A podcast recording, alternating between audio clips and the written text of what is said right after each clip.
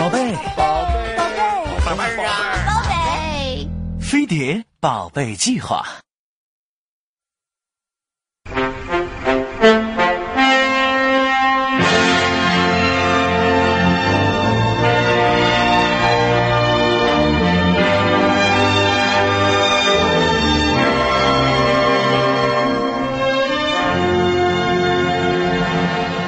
观众朋友们，大家好！大家好今天是飞碟年宝贝月计划日，农历你看着办。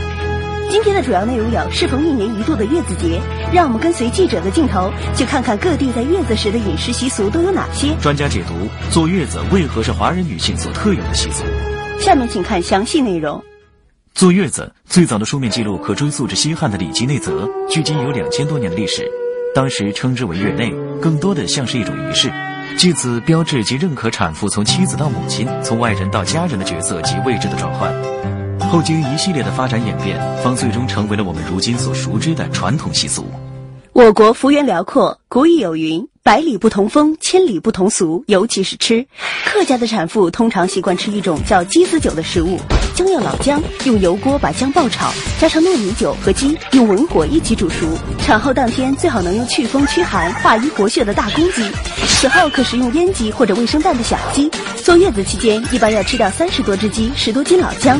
在山西，产妇以小米粥和面食以及鸡蛋为主食，辅以诸如白水煮鸡蹄、鲫鱼汤等来催奶。坐个月子吃掉二百到四百个鸡蛋算是正常食用量。而在湖北，有些地方的产妇会以米酒代替饮用水，促进血液循环，补气润肺。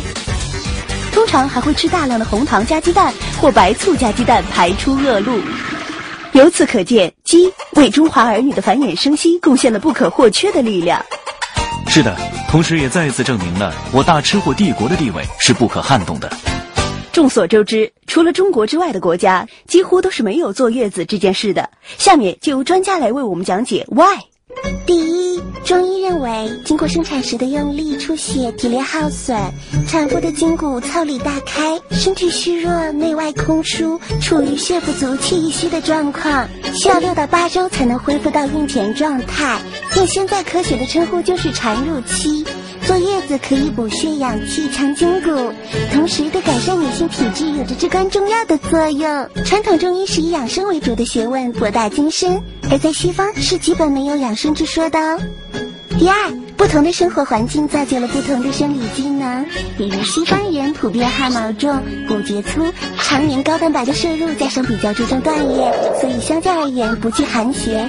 而中国人自古就以纤维性的食物为主，多食五谷杂粮和蔬菜，所以我们体毛很轻，皮肤紧密细腻，骨节也特别细腻，故而叫一说寒血清体。综上，也就从一个方面说明了为什么外国人刚生完小孩就能吃冷饮，用凉水去户外，平时做什么吃什么，产褥期也依然没有什么变化，完全不必遵守我们的那些月子里的规矩。好的，谢谢专家的讲解。或许有的观众要问。那日本和我们无论是生活习惯还是人种体质都差不多，为什么也不坐月子呢？这个问题可能要等解开男足这个世纪谜团才有答案了。其实坐月子固然是华人女性所特有的习俗，但更是独有的福利。在这段日子里，新妈妈们可以有充足的时间休养生息，把身心调整到最好的状态，去适应并掌握初为人母这一最伟大的角色。当然，前提是方法要科学。如何才能科学的坐月子？请关注我台接下来的焦点访谈。今天的节目就到这里，谢谢收看，再见。